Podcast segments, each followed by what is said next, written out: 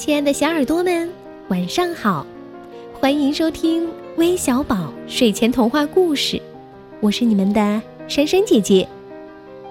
下周三啊，我就要带着微小宝参加创业大赛的总决赛了，好紧张呀！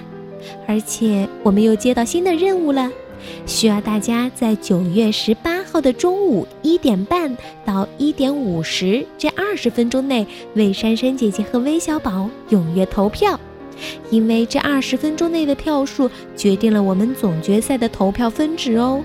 所以希望大家能帮珊珊姐姐和微小宝多多拉票，多多投票哦。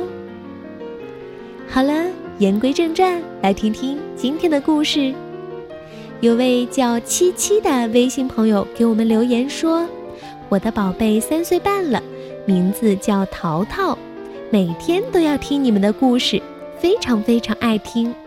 今天想给他点播一个亡羊补牢的故事。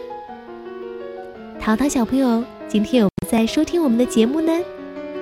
一起来听听这个亡羊补牢的故事吧。从前有一个牧民，养了几十只羊。白天放牧，晚上赶进一个用柴草和木桩等物围起来的羊圈内。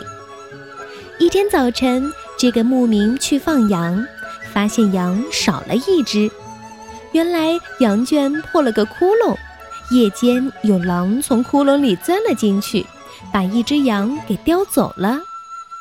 邻居劝告他说：“赶快把羊圈修一修，堵上那个窟窿吧。”他说：“哎，羊已经丢了，还去修羊圈干什么呢？”他没有接受邻居的好心劝告。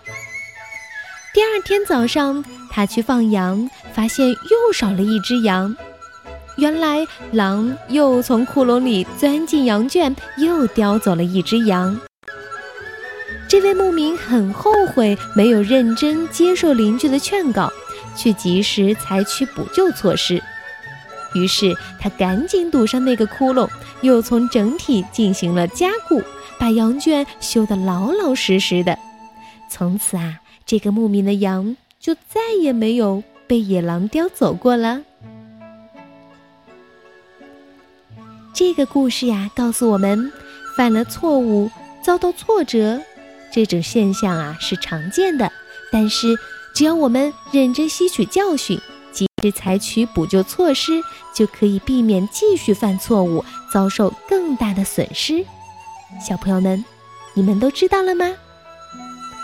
好了，那故事也听完了，咱们早点休息吧。